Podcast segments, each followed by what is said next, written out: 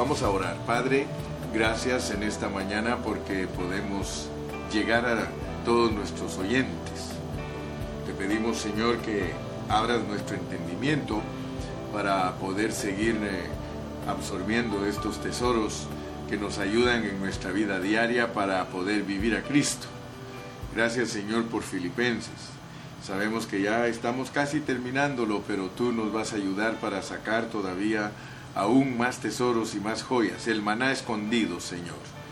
Me pongo en tus manos creyendo firmemente en que siempre nos vas a usar, Señor. Gracias por esta preciosa mañana en tu nombre maravilloso. Amén. Amén. Vamos a leer los versículos que nos van a ocupar hoy y voy a usar otros dos pasajes más para auxiliarnos. Dice la palabra del Señor aquí en Filipenses 3, 15 y 16. Filipenses 3, 15 y 16. Dice, así que todos los que somos perfectos, mira cómo dice nuestra versión, así que todos los que somos perfectos. En otra versión dice, así que todos los que hemos madurado Así que vamos a ir entendiendo la Biblia. Esto mismo sintamos. Vamos a explicar a qué se refiere Pablo diciéndonos que sintamos eso mismo. Y si otra cosa sentís, vamos a saber también qué quiere decir Pablo cuando le dice a los filipenses que si sienten otra cosa, aparte de la cosa que él siente, eso también Dios os lo revelará. Dios también les va a dejar saber a los que sienten otra cosa. Pero en aquello, pero en aquello, tenemos que saber cuál es aquello. Pero en aquello a que hemos llegado. Tenemos que saber a qué se refiere Pablo a aquello que hemos llegado. Sigamos una misma regla, porque ¿cómo vamos a seguir una misma regla si no sabemos a qué hemos llegado? Sintamos una misma cosa. Aleluya. Sintamos una misma cosa. Aleluya.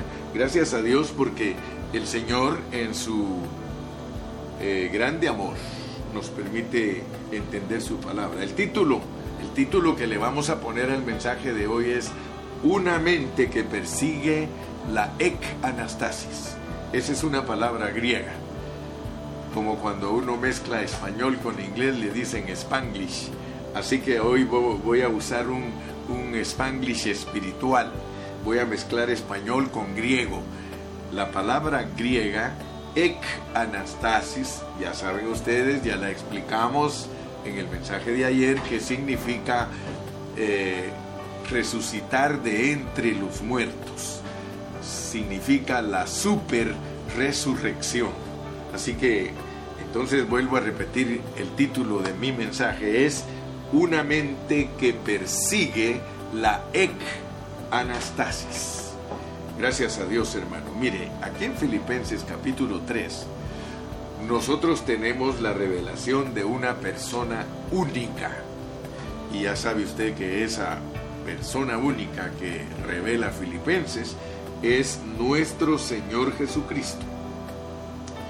Ahora, yo creo que nosotros ya entendimos al Cristo que Pablo quería experimentar como su ek anastasis, como su super resurrección, como el poder de la resurrección, porque tenemos que entender que Pablo perseguía una meta.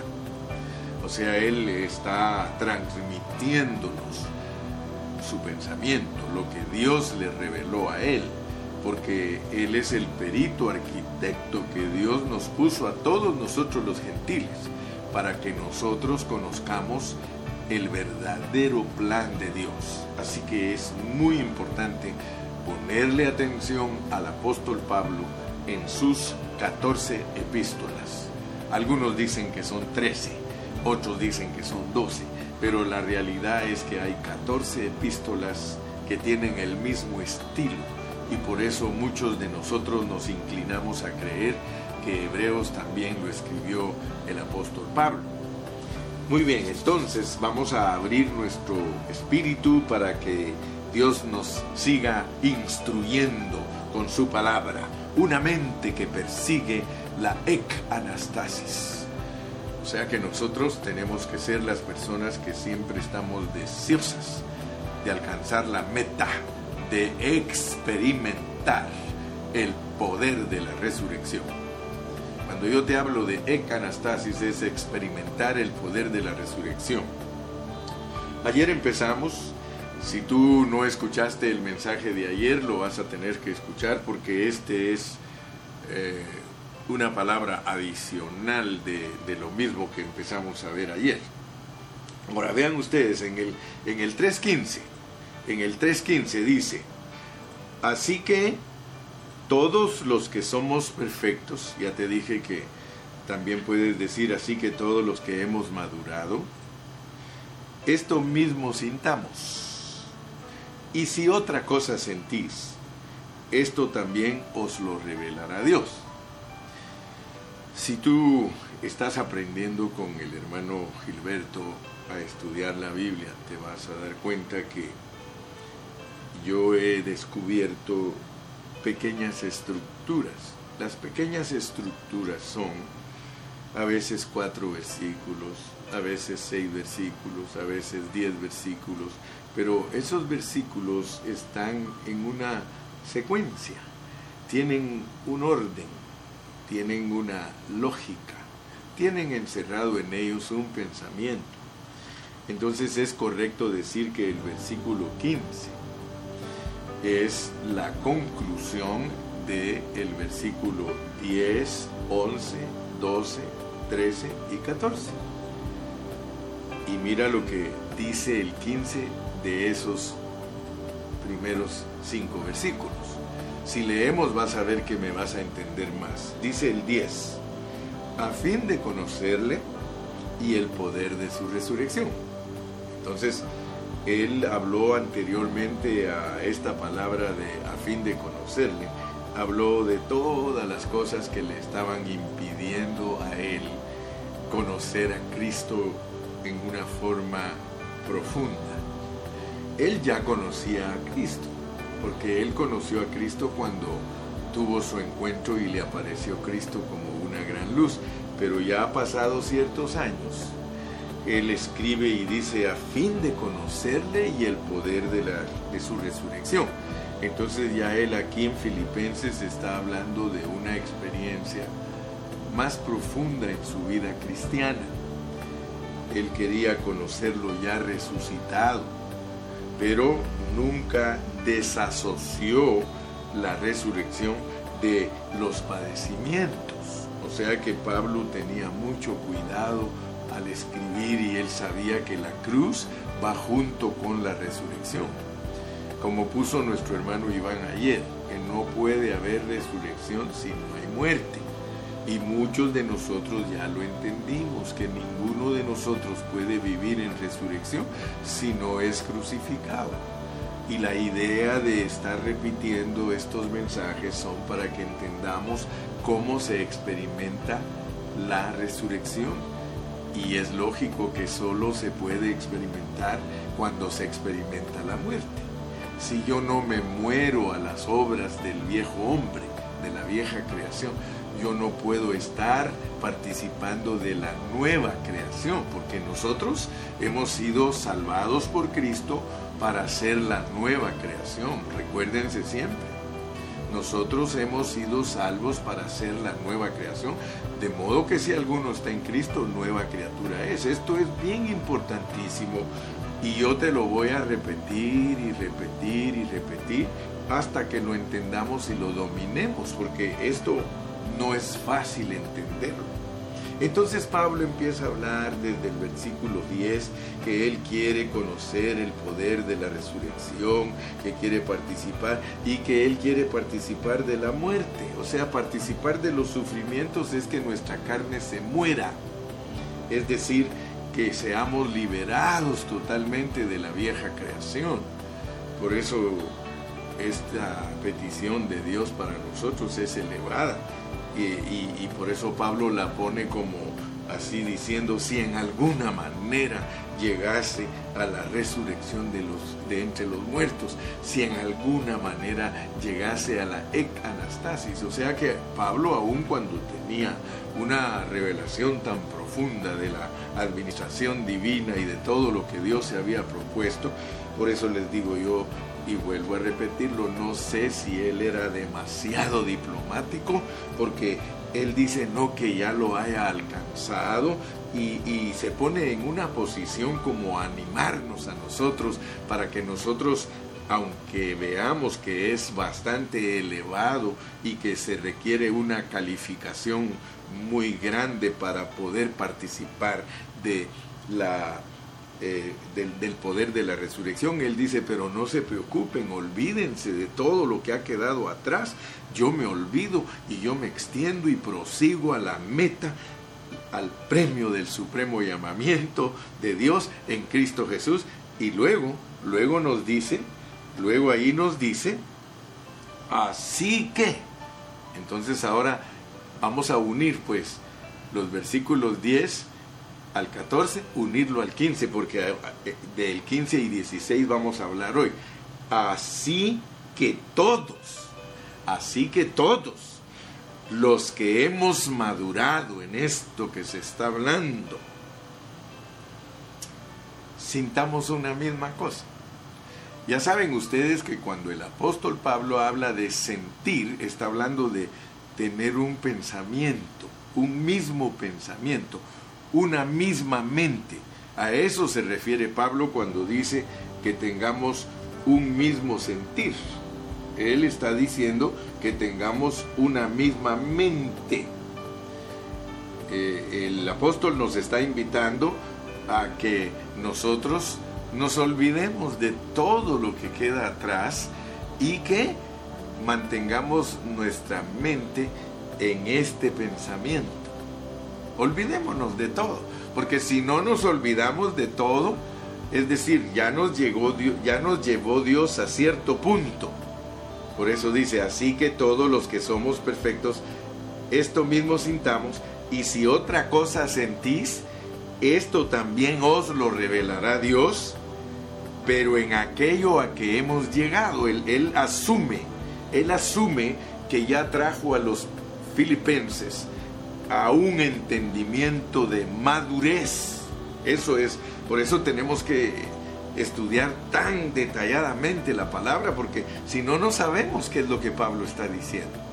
Él dice, mira, aquello que hemos llegado ya, ustedes ahorita ya me entendieron que todo lo dejé por, eh, por conocer a Cristo en resurrección. Y, y creo que ustedes ya entendieron también. Entonces, como ya llegamos a este punto, ya llegamos a ese punto de entender que hay una meta y que hay un premio. Ya llegamos hasta allí. Hay una meta, hay un premio. Entonces, vamos a entender que lo que Dios está tratando es sacarnos de todo lo que pertenece a la vieja creación. O sea que Pablo, esa es su carga. Usted tiene que alcanzar a ver que Pablo quiere salir de todo lo que pertenece a la vieja creación y quiere que seamos introducidos a Dios. Porque la resurrección nos introduce a Dios. Y esa era la meta que él tenía. Por eso él habla de la ek anastasis. Conocer a Cristo como la ek anastasis. Dije ayer y vuelvo a decirte hoy. La resurrección no es tanto para que tú la entiendas como un evento, sino que es para que la entiendas como una persona, la persona de Cristo. Creo que alcanzas a ver, ¿verdad? Que Pablo la meta que perseguía era que esa persona, que ese Cristo maravilloso, que es la ek anastasis, porque Cristo es la ek anastasis, Él es la resurrección de entre los muertos. De hecho, Él resucitó de entre los muertos porque es una clase de vida. O sea que esa clase de vida es la que Pablo perseguía. ¿Por qué? Porque esa clase de vida nos libera totalmente de la vieja creación, porque es la única clase de vida que nos ayuda a vivir el propósito divino. Es la única vida que es absoluta para Dios. O sea, por eso es tan importante para nosotros Cristo. Él es muy importante, hermano. Dale gracias a Dios. Mira, a veces a, nosotros nos critican porque dicen que solo de Cristo hablamos y que Cristo y Cristo y Cristo. Pero yo quiero decirte, la Biblia es enfática. La Biblia dice que no hay otro camino. El único camino, y Cristo mismo dijo, yo soy el camino, soy la verdad y soy la vida. O sea que eso es fundamental.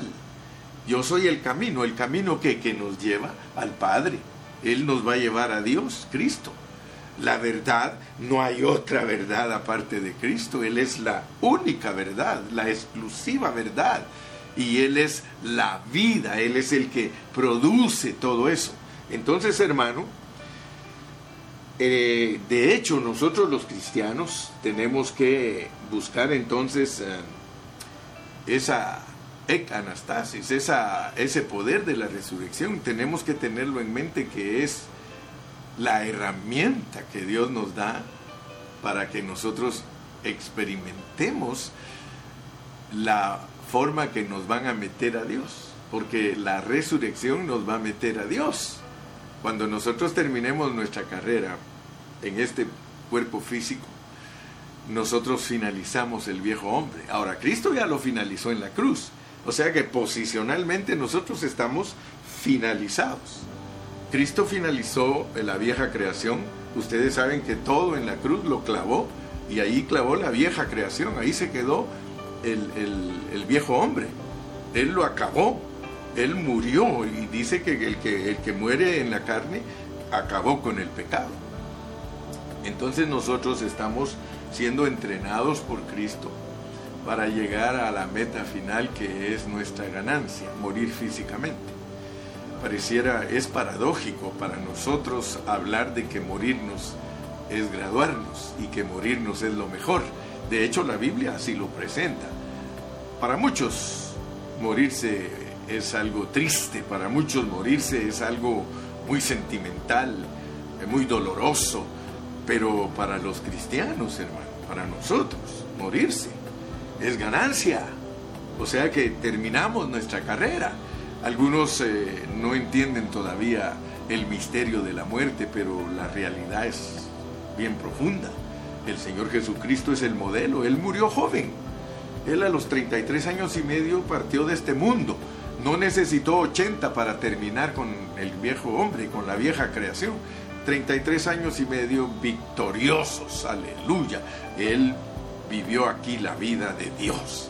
Entonces nosotros estamos siendo entrenados, hermano nosotros tenemos que entender eh, cómo Dios, porque tenemos que saber el origen de Cristo, cómo es que Cristo estaba en el Espíritu, en la vida del Espíritu, y Él pasó por un proceso, se encarnó, vivió aquí en la tierra, y Él, antes de que se encarnara, Él no se había unido a su creación hasta que Él se encarnó, Él se unió a su creación. O sea que Él vino un día a la vieja creación. Pero vuelvo a repetir, Él en la cruz terminó la vieja creación y es a través de la crucifixión que Cristo acabó la vieja creación aún más cuando fue sepultado. Y esto nos debe de llamar la atención, hermano. En la Biblia el vestido representa eh, el actuar de la persona. Dice que el vestido es las acciones justas. En Apocalipsis cuando habla gocémonos y alegrémonos porque se le ha concedido a la novia que se vista de lino fino, dice que es el momento cuando Dios le va a permitir a la iglesia que su actuar sea totalmente justo y eso está representado con un vestido limpio y resplandeciente entonces en la Biblia siempre eh, la vestidura representa la justicia del hombre y la justicia de Dios. Cuando Dios nos ha vestido a nosotros es que nos ha vestido de su justicia. Entonces eh, estoy hablando de esto porque vamos a leer en, aquí en, en un pasaje donde se nos puede abrir un poco el entendimiento. Leamos Juan 20, 6 y 7. Juan 20, 6 y 7. Vamos a leer algo aquí. Juan 20, versículos 6 y 7. Dice, luego llegó Simón Pedro tras él y entró en el sepulcro y vio los lienzos puestos allí y el sudario que había estado sobre la cabeza de Jesús, no puesto con los lienzos, sino enrollado en un lugar aparte. Ok, quiero que veas, porque todo es para que recibamos revelación. Cuando Cristo fue sepultado, dice la palabra del Señor que allí en una manera ordenada estaban las vestiduras de Él. ¿Qué implica que las vestiduras del Señor Jesucristo se quedaron en la tumba? Implica que todo lo que pertenece a la vieja creación, con su conducta, se quedó en la tumba, se quedó sepultado. Cristo lo mostró en su resurrección. Él mostró que la vieja creación se murió totalmente en resurrección nada del viejo hombre quedó. Por eso cuando tú estudias la Biblia dice que se siembra en corrupción, se levanta en incorrupción. O sea que todo, todo, todo lo que pertenece a la vieja creación, aleluya, se quedó en la tumba. ¿Se recuerdan ustedes que las mujeres fueron a buscar a Jesús muy de mañana a buscarlo a la tumba y el ángel les dijo, ¿por qué buscáis entre los muertos al que vive? Entonces es muy importante entender lo que es Cristo. Cristo dejó todo lo que corresponde a la vieja creación y salió de ella como lo que es la nueva creación. Cristo es la nueva creación ya entendimos que Él se negó a darle satisfacción a la vieja creación, por eso Él vivió la vida de Dios. Ahora Pablo nos está introduciendo a este mensaje, a que nosotros también entendamos que todo, todo, todo lo que pertenece a la vieja creación ya lo crucificó el Señor Jesucristo. Y eso nos hace a nosotros estar en ello posicionalmente, pero ahora Pablo quiere que lo experimentemos. De acuerdo al Nuevo Testamento, hermanos, no podemos separar la ec anastasis de la persona de Cristo. Él es la ec anastasis. Por eso él mismo dice, el que cree en mí, aunque esté muerto, vivirá. ¿No te he dicho que si creyeres, verás la gloria de Dios. Hermano, el Señor quiere que nosotros entendamos que cuando alguien lo recibe a Él, cuando alguien recibe a Cristo, recibe la ec anastasis. Ya la tenemos posicionalmente, pero tenemos que madurarla. Mira, así que todos los que hemos madurado, así que todos los que somos perfectos, sintamos lo mismo. ¿Qué? Sintamos el deseo de correr la carrera, de alcanzar la meta, de alcanzar el premio. No piensen en otra manera. Mira, hermano, tú no me dejas mentir. Hoy día, lo que es la iglesia del Señor no pone atención a estos pasajes. Porque los hermanos no están pensando lo mismo. La iglesia no está pensando lo mismo. Y yo me asusto con este pasaje, me asusto. Y gracias a Dios que lo he predicado. Muchos van a darse cuenta que yo he predicado lo que este pasaje significa. Así que todos los que hemos madurado esto mismo sintamos. ¿Qué está pidiendo Él que sintamos? Lo que está diciendo del versículo 10 al 14 todos los cristianos debemos de perseguir la meta. No hay otra meta para los cristianos, no hay otro evangelio, no hay... Mira, ¿por qué los hermanos no ponen atención a la predicación correcta del evangelio? Hay miles de pensamientos, hermano. Unos piensan una cosa, otros piensan otra, otros dicen que es así, otros dicen que es así, hermano, y ninguno está madurando. Muy poquitos cristianos están madurando. Tú que me estás escuchando en esta mañana, dale gracias a Dios que Dios te está hablando a ti con la pureza de su palabra. Él te está diciendo que si estás madurando, que no busques otra meta. Tampoco buscas, busques otro premio. Solo hay una meta y solo hay un premio. Y la meta es Cristo y el premio es Cristo. ¿Cuál es la meta? es que se te forme la resurrección, que se te forme Cristo, que vivas a Cristo en esta tierra para que esa resurrección vaya creciendo y creciendo y creciendo hasta que llegues al punto que está totalmente formada en ti la resurrección, la muerte es ganancia. Y créeme mi hermano, créeme que este mensaje es un mensaje tremendo. Porque el día que tú resucites y resucites por medio de la ek anastasis, te vas a gozar tremendamente. Yo quiero que sepas que no todos los cristianos van a disfrutar a Cristo como su ek anastasis.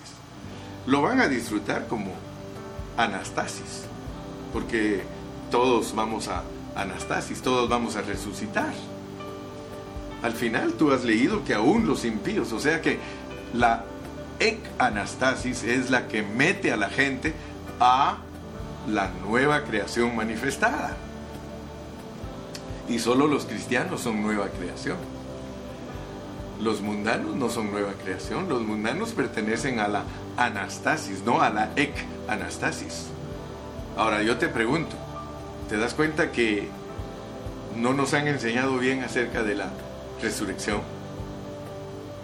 Porque cuando hablamos de Cristo como la resurrección, Él es la ek anastasis, Él no es la anastasis.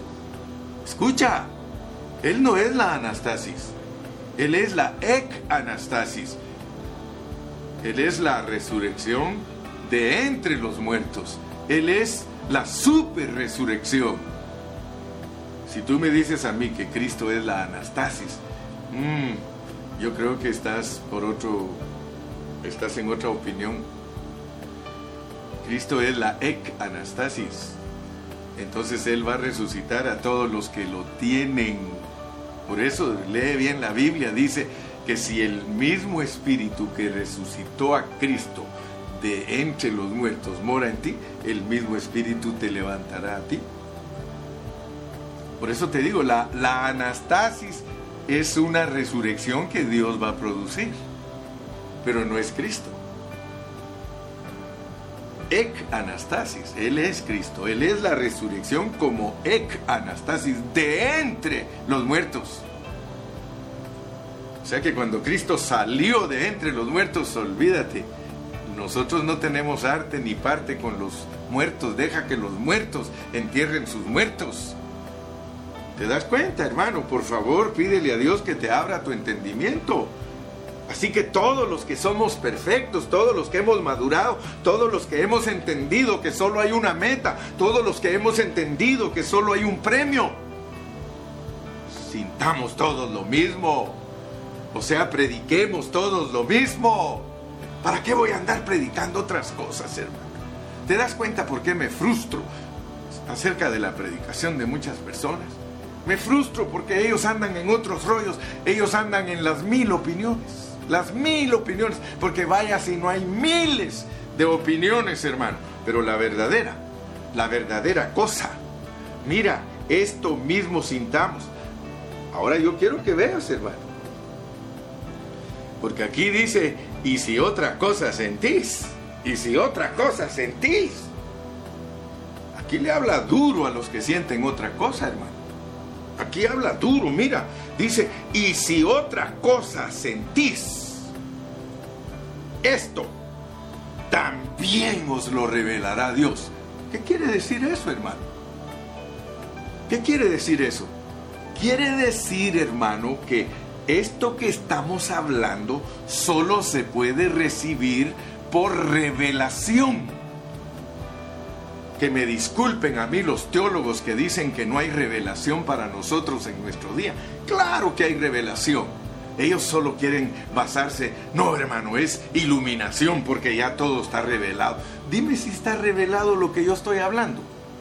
Si no te lo explica alguien, ¿cómo lo vas a entender? No está revelado. Está escrito, pero no está revelado. La revelación tiene que ver con que Dios te haga entender a ti lo que Él quiere decir. ¿Te, acuerdas tú de aquel rey que le apareció una mano escribiendo en la, pared, en la pared, dijo aquel? ¿Te acuerdas de ese hombre que le apareció una mano en la pared escribiendo Mene, Mene, Tekeluparsin? ¿Te acuerdas? Él podía leer que ahí decía, has sido pesado en balanza y has sido hallado falto. Pero él no sabía qué quería decir eso hasta que el profeta se lo explicó. El profeta le dijo, ¿sabes qué quiere decir eso? Que tú, rey, has sido examinado por Dios y has sido encontrado falto. Así que en esta noche te mueres. ¡Wow, hermano! Así que todos los que somos perfectos, esto mismo sintamos. Hermano amado, querido hermano, querido pastor, tú que me estás escuchando, si estás madurando, tú tienes que ser de este mismo pensar del apóstol Pablo. Ahora fíjate pues, yo he predicado acerca de los pasajes peligrosos de la Biblia, los pasajes que dan miedo en la Biblia. Y cuando empezó la pandemia, si quieres escuchar, escucha el mensaje. Yo prediqué dos o tres mensajes mostrando con las escrituras que Dios puede engañar a los que no aman la verdad. Dios puede engañar a cualquier pastor si no ama la verdad y lo hace predicar otras cosas menos la verdad.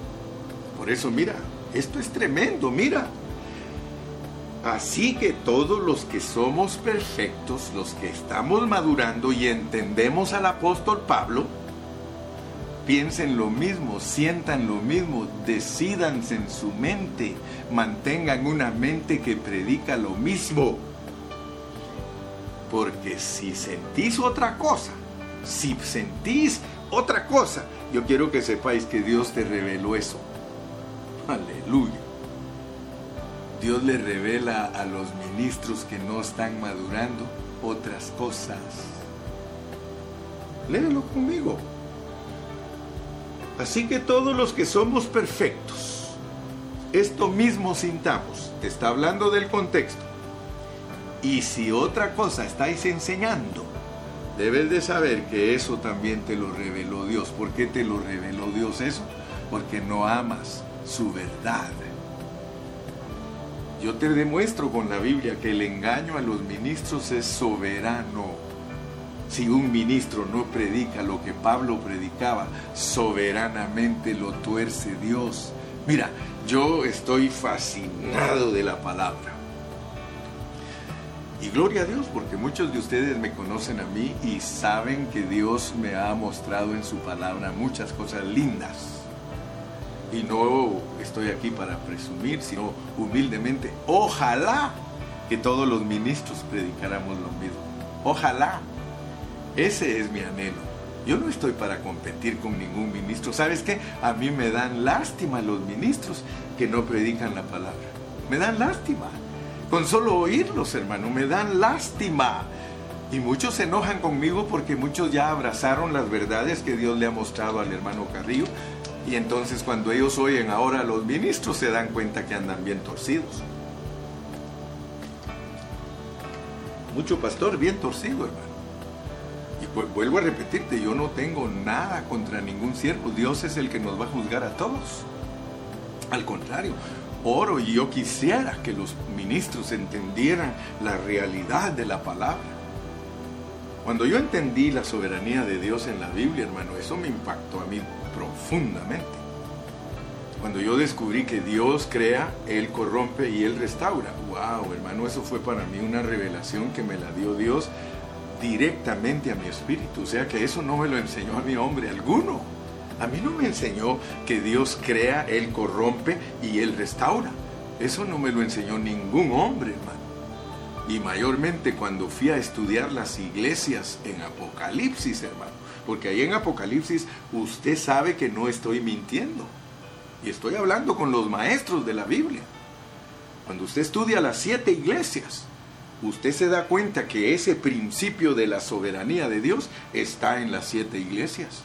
Él creó la iglesia, Él la corrompe, pero Él la restaura. O sea que Él crió a la iglesia desde que, desde, desde Hechos, usted ve la creación de la iglesia y luego se corrompe la iglesia al grado que mire cómo está hoy día. Pero dígame si no en cada una de las etapas de la iglesia dice, al que venciere, al que venciere, al que venciere, al que venciere, al que venciere, al que venciere, al que venciere. ¿Sabes? Siete veces dice al que venciere. ¿Por qué? Porque todo ministro que madura y ama a Dios, Dios no lo confunde. Pero todo ministro que no madura y no ama la palabra de Dios, ahí está Éfeso, Esmirna, ¿sí? Pérgamo, Teatira, ahí está Sardis, Filadelfia, la Odisea, corrupta, corrupta la iglesia, soberanamente, porque sí, y si otra cosa sentís, también Dios te lo reveló. Y si otra cosa sentís, Dios te reveló. Así que por eso me puedes juzgar a mí, porque la revelación que me dio a mí puede ser una y la que te dio a ti es otra. Así que este asunto es serio. Este asunto no es juguete, hermano. Yo no estoy parado frente a ti jugando o haciendo malabarismo espiritual. Me libre Dios, hermano. Yo estoy aquí por la verdad. Por la verdad, hermano. A mí no me interesa ninguna otra cosa más que la verdad. Aleluya, hermano. Mira cómo dice el siguiente versículo. Pero en aquello, pero en aquello a que hemos llegado.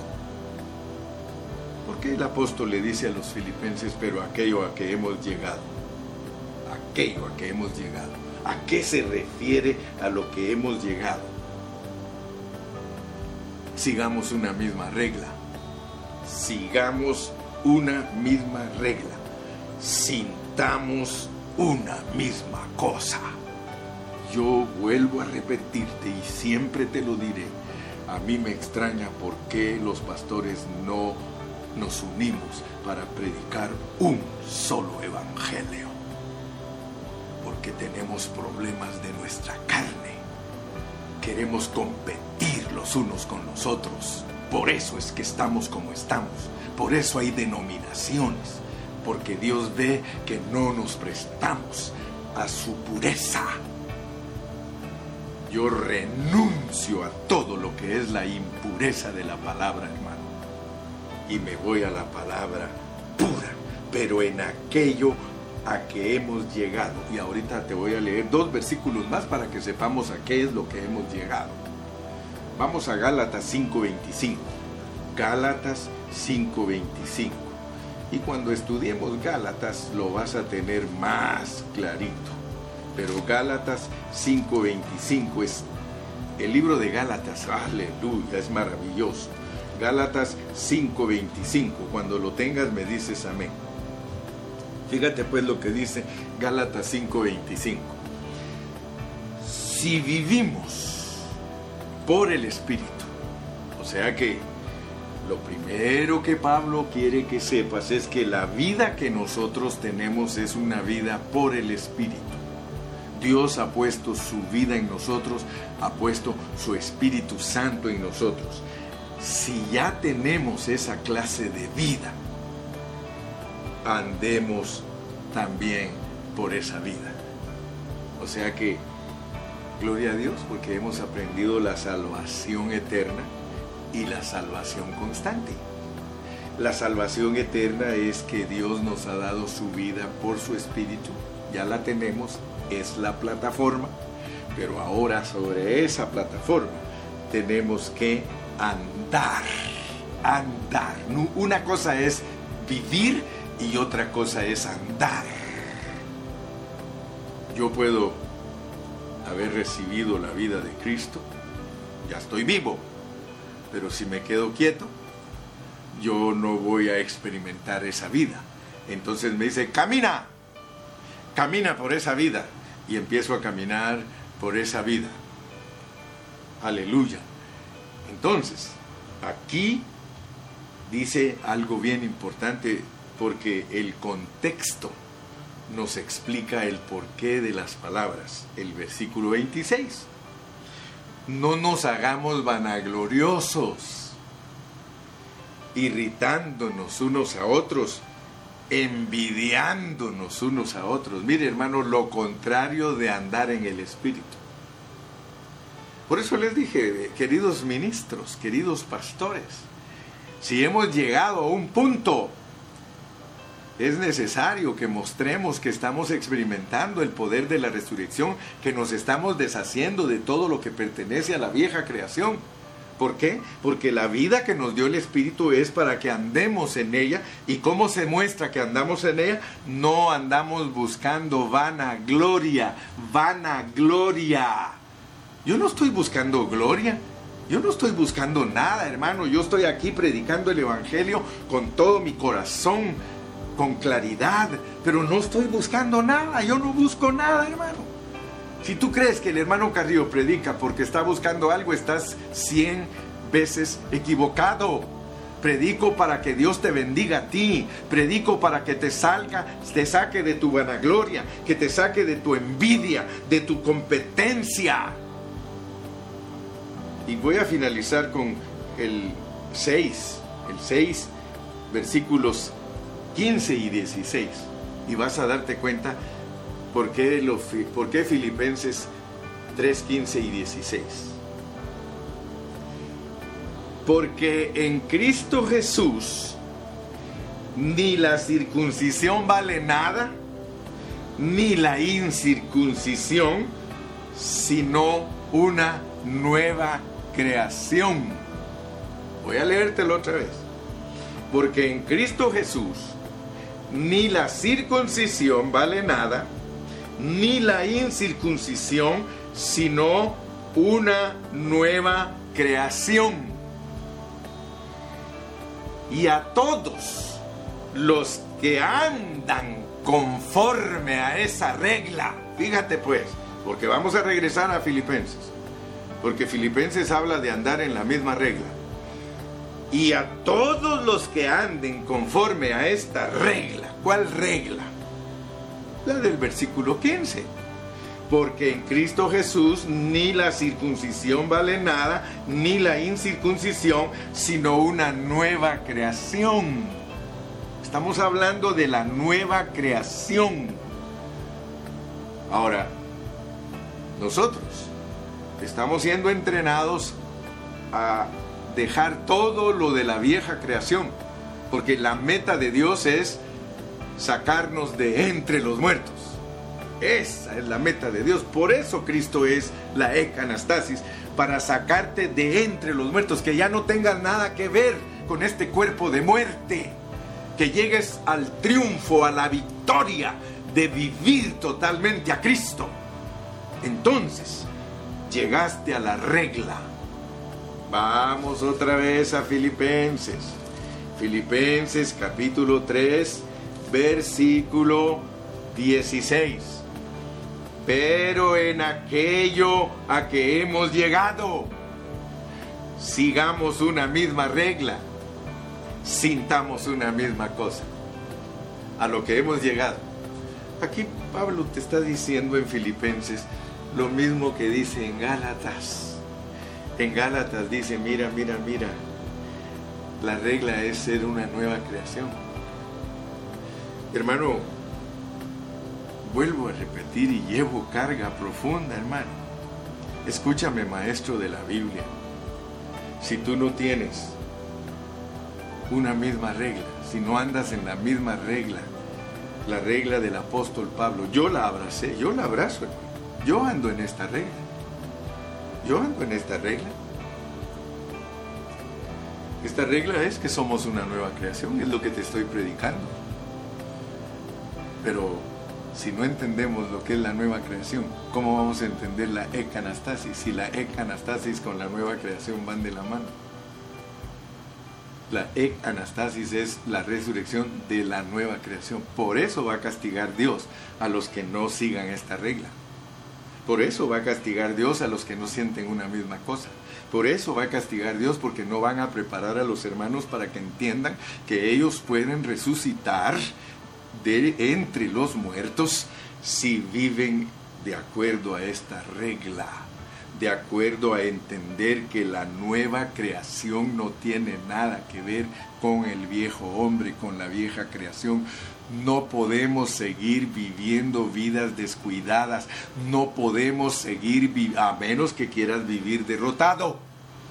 Aquí Dios te está abriendo los ojos. Aquí Dios te está diciendo en su palabra que no se te olvide que Cristo fue resucitado de la vieja creación para ser metido dentro de Dios. Tenemos que entender Romanos 1.4 Romanos 1.4, leámoslo, es un versículo que constantemente te lo estoy citando. Mira lo que dice 1.4, dice que fue declarado hijo de Dios con poder.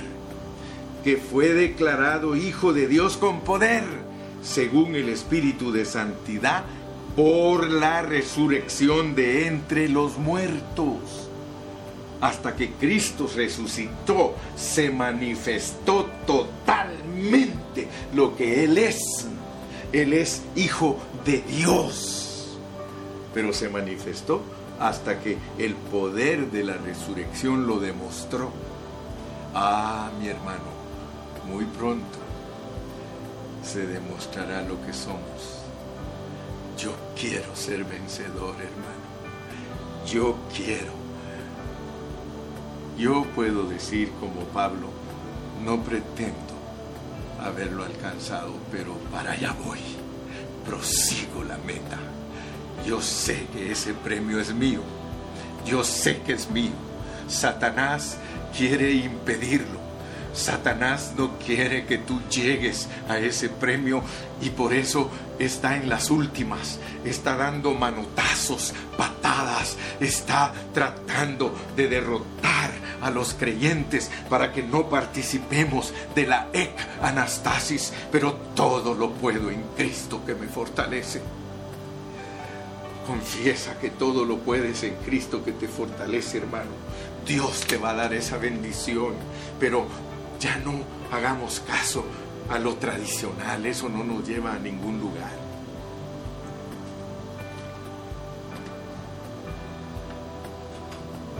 Acuérdate que en tanto que vivimos en nuestra vieja creación, nosotros no vivimos a Cristo. Si todos los días, hermano, estamos practicando la vida de la vieja creación, no me digas a mí que estás viviendo a Cristo, hermano. Ni yo te voy a engañar a ti. Si todos los días, rutinariamente, yo estoy en el viejo hombre, en el viejo hombre, en el viejo hombre, en la vieja creación, no vayas a pretender que estamos viviendo a Cristo. Hermano, no es que seas bueno, no es que tengas principios éticos.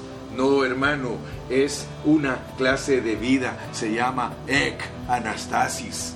Esa es la clase de vida que Dios quiere vivamos.